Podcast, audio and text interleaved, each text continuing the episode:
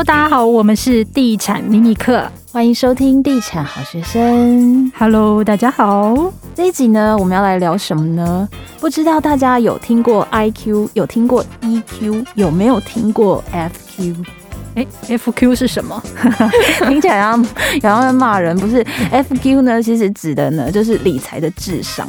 不过我发现，其实很多年轻人都不是很重视这件事情。哎，我自己年轻的时候也觉得说，钱其实没有很重要，只要够用就好了。不过到了一定的年纪，遇到一些事情以后呢，你就会发现，哎、欸，金钱不只是力量，而且还会让人很有安全感。嗯，没错，对，所以我们这一集呢，邀请到的那个来宾也很特别，因为最近刚好柏克莱周年庆嘛，所以我们特别邀请了 Okapi 的。文青理财的五十道阴影的专栏作家王云燕，那他以前呢，其实也是穷文青，然后这几年就开始投资，然后也买了房子。云燕要不要先跟大家打个招呼？Hello，大家好，我是王云燕。那你可不可以先跟大家分享一下，哎、欸，你是怎么从文青觉醒，然后突然发现理财其实还蛮重要的？呃，大概主要是四五年前吧，因为那时候我生小孩。所以它算是一个人生当中蛮重要的转捩点，就是刚刚有提到说以前会觉得说钱够用就好嘛，因为反正就单身，然后能省呃则省，所以其实生活都还过得去。可是后来生小孩之后，开销就会变得非常的大，奶粉、尿布啊这些都跑不掉。对，所以那时候就觉得说，哎，好像要开始理财。所以你是从小孩出生之后才突然意识到说，哎，钱好像有点重要，然后才开始。接触这些吗？对，而且那时候其实手上有一笔钱啦。哦，嗯嗯嗯，然后就想说这笔钱放在定存好像也不是办法，就觉得好慢哦，动得很慢。我以前其实有看过一本书，那个书名很好笑，他就是说，哎，文艺女青年这种病，生个孩子就好了。哦，对，我有看过那本书，但是是在我还没有生小孩之前，那时候我还体会不到那是什么意境，就真的生孩生小孩之后才发现，哎，生活处处是开销，这样。对，那你生小孩前后，你的消费习惯有做改变吗？其实就我本人而言，不太有哎、欸。我反而生小孩之后，我基本上就是买股票跟买房子，主要哎，所以在必备的开销之外的钱都会拿去买资产。所以你不是就是节从节流那个方向出发，你是从开源这个方向出发？应该是节流是在文青的时候就一直在做，然后生小孩之后就开始开源。哦，那你一开始先接触的理财工具，第最开始突然让你想要开始理财的时候，你最先去？我一开始就是买股票，那时候 ETF 我觉得没有像现在这么红，而且那时候 ETF 的商品也不像现在那么多。当然，零零五零跟零零五六都存在了，可是你知道那时候初生之犊不畏虎嘛，所以想说，哎，个股，而且因为我其实从小到大。都算是成绩非常好的学生哇，然后所以 会觉得 会觉得凭我自己做功课，我一定可以绩效打败大盘。当时是这样想啊。哇，那你是念本科系的吗？还是不是？不是我，我是正大新闻所毕业的。而且云燕文青版的云燕，其实他的专业是在电影，对不对？嗯、呃，对，应该原本也是兴趣，后来转成电影。就是呃，过去几年的采访的路线比较集中在就是电影跟文学上面，所以才长期跟博客来合作。我身边有一些就是写影评的朋友，他们真的都。视金钱如粪土，就觉得那是就只是俗物，你知道吗？以前我研究所同学从来没有人在讨论钱的事情、欸，哎，没人在。那大家讨论的都是连毕业之后也没有，而且我们从来没有人在讨论买房子的事。我想你们身边应该比较多朋友会讨论买房。会啊，我们这个年纪差不多就是生娃买房，这样就会讨论这些啊。所以你们都不聊这些，那要聊什么？就聊 同学会，大家都在聊 聊导演啊。今年坎城影展入围了，有年轻的时候。当然会讨论影展的电影，或是最近看了什么片啊。但是，对我印象中，我不太有印象，我没有讨论过钱的事情。然后，薪水大家彼此也不会去过问。哦，那你一开始是怎么研究股票的？可以教新手一些方法吗？我一开始的研究方法，我不知道适不适用。我觉得可能不是那么适用。我现在在跟别人谈的时候，我都会说你先看书。可是我以前是先看，一刚开始先看财经杂志，哎。因为财经杂志这几年就是台股非常的热嘛，所以常常封面主题会是就是以台股为主题。那时候就去买了一期杂志来看，而且我那时候连什么是 EPS、什么是本益比、什么是殖利率这些名词，我其实都不是很熟悉。然后你你看完那本杂志之后，你就开始买股票了吗？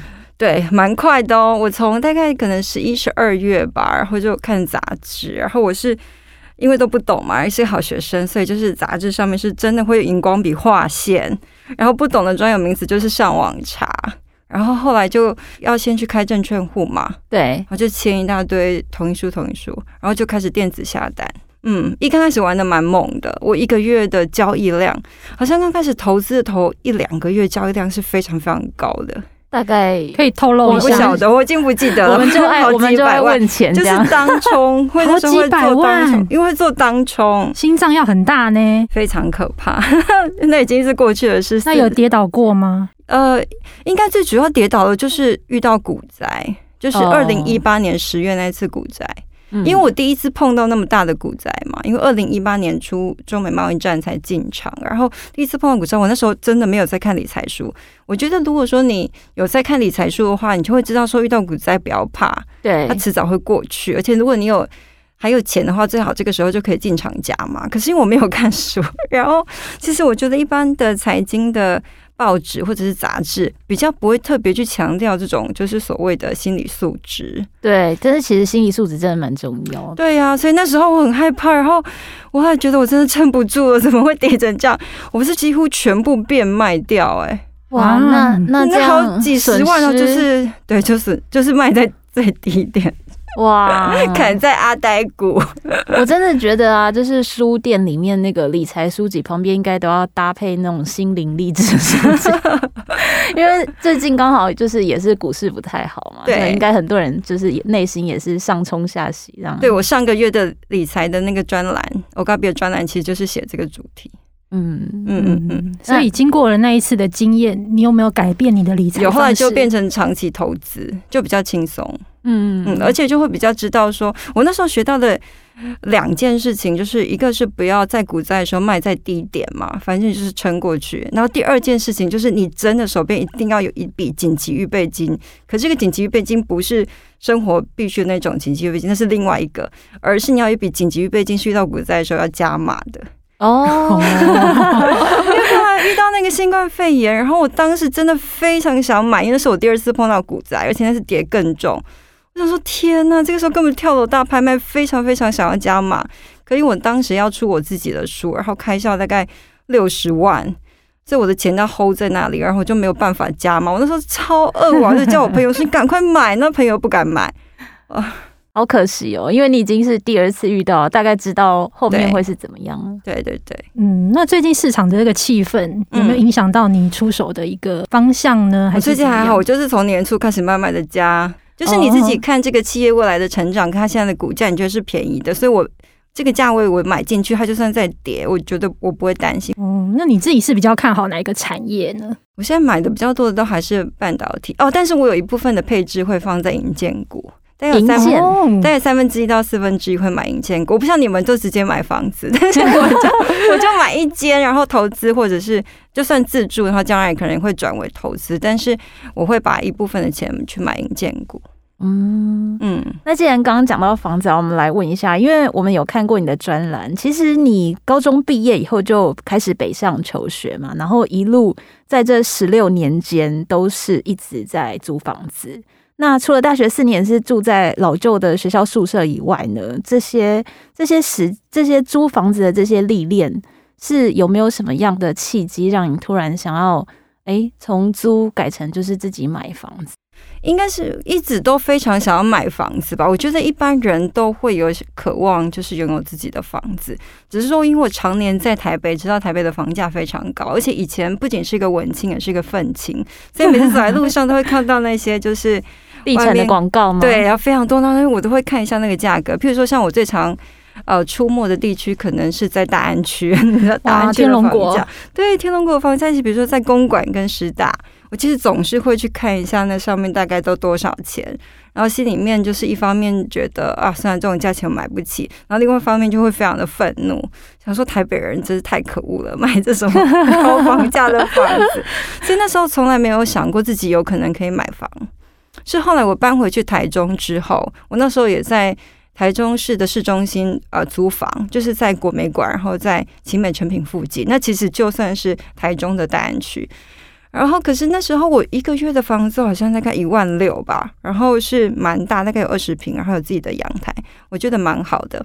然后当时我的那个主管就跟我说：“哈，你一个月房租一万六？”他就说：“你这个这个房租在台中可以买房子了。”嗯，我就说：“哈，一万六一个月一万六可以买房子，付房贷？”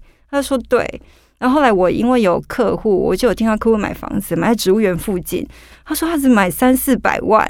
我说为什么植物园附近会有 三四百万的房子？他说就二三十年的公寓，而且也不太需要整理，然后买来之后就直接可以出租了。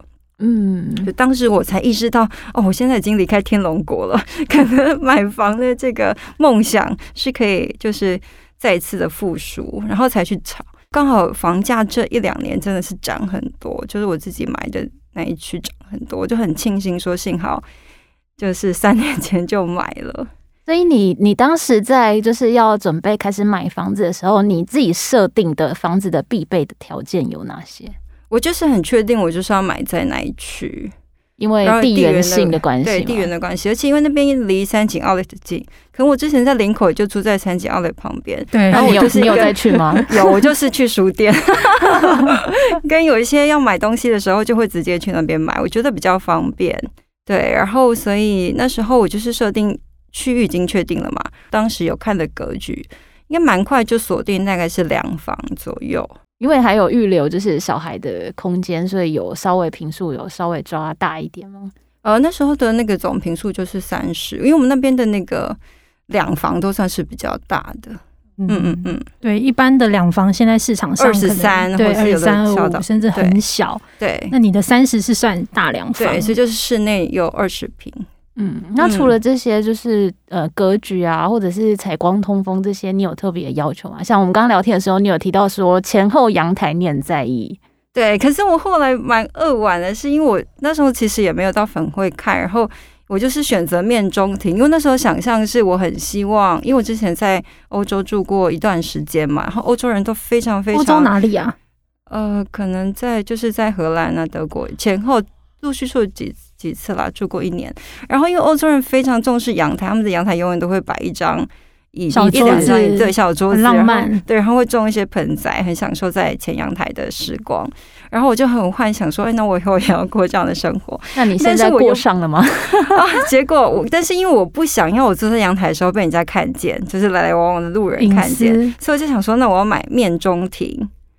对，然后我就买了个面中庭，然后是那种么字形，但是我是最主位，就可以穿过去。看出去，你可以看出去的。对，然后结果后来最近刚交屋，然后我才发现，我本来不想要一直被人家看见，后来我发现我选择面中庭，其实周围的人都会看到。如果我在前阳台的话，就整个社区都可以观赏你。对，觉得 早知道就是买在马路边被路人看就算了。所以你的那个荷兰小阳台梦可能就梦碎了。啊，对，有点梦碎。而且因为面中庭采光不是那么好，我就想说我的植物可能只能种种一些。不需要太多阳光的植物哦，对，那这也是提醒大家，就是幻想跟实到时候实践可能也会有一些差距。嗯，那你装潢的风格是喜欢哪一个部分？我基本上主要就是因为那个格局都非常的方正嘛，对然后我的梁也算蛮幸运的，就是都没有什么很丑的梁，就是、嗯、所以不太需要做装潢。我就是有我有铺木地板，然后家具基本上就是原木色的。嗯，就融合一点日式跟一点点 IKEA 的家饰这样。那你那时候是看了几个案子之后决定了现在这个？其实是第三个，因为我也太快了吧！我在网络上面有先做过功课，就是把那一区的建案都一个一个先看一下。对，然后就是有有些就筛掉嘛，比如说有些那个建商可能是比较小的那些，我都直接就筛掉。然后最后就是去看了三个，我记得那时候，然后在看房子之前，我先上网爬文嘛，看大家就是去看房子要注意哪些事情，然后有哪些东西要问的。因为我以前不是跑地产线的，所以我真的对于买房这件事情不是那么的了解。那反正我做完功课去问，而且你看了第一间、第二间，大概就会知道说，哦，所以有哪一些点要特别注意，或是在现场可以直接去问业务的。然后到第三间的时候，我就是我已经我第一次去看，而且我第一次看就就下单了。然后当时业务非常非常的吃惊，他事后我已经签完约之后，他才跟我说，他以为我是刺客，是别间代销公司 派来看房子。对，因为他们都需要做功课嘛，那些业务他们其实都要伪装成一般的客人去看别家建案的房子，然后回来要写报告。对，所以他那时候说看我这样问题非常的专业，然后 感觉我就是来刺探敌情的，所以他知道我。我后来就跟他说：“哎，那你把那个格局图就是拿出来，我要选房子。”他真的非常的意外哇！不过你看你你的看房经验其实没有很多，可是你问了很多专业的知识，对，有大概有哪一些啊？我现在已经有点忘记了，大概就是应该就是一些基本的该问的会会问。不过我在那个之后有再陆续再去看的一些房子，是想要换房吗？还是没有？就是看兴趣，而且你看一看就会想说，哦，那我可能什么时候有能力可以再买第二间？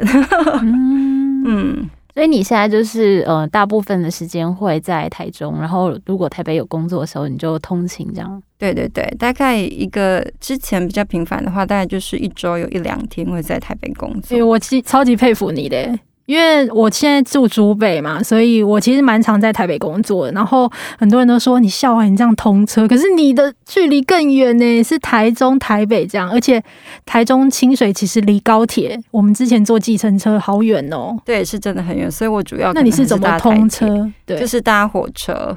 对啊，不过如果是当天来回的话，真的就是比较累了。如果是比如说两一两天或是两三天的话。我倒觉得是还好，因为反正在火车上面，你可以处理工作的事情，也可以听 podcast、看电影啊什么，反正就是自己自己利用时间这样。对，嗯嗯。那最后，你可不可以跟我们的就是文青朋友们说一下，你这一路就是从文青转换成就是理财有道，然后还自己买房子的这个心路历程？你有没有什么话想要跟大家说？呃，我觉得真的有在理财，心里面会觉得比较踏实、欸。哎。就你比较不会为了退休这件事情非常的彷徨，或是觉得没有希望。比如说，你会觉得这些事情都是有可能，买房子是有可能的，财务自由是有可能的。对，只要你你知道那个方式是什么。嗯。嗯哦，所以理财还是蛮重要，但我觉得我们的听众好像大部分都是有在理财的人，对，应该是。我想要听我们的频道，应该是，呃，他在努力这件事情，或者是他准备想要买房子的，或者是他已经买了，他也许要换屋的，所以大家其实方向都很明确。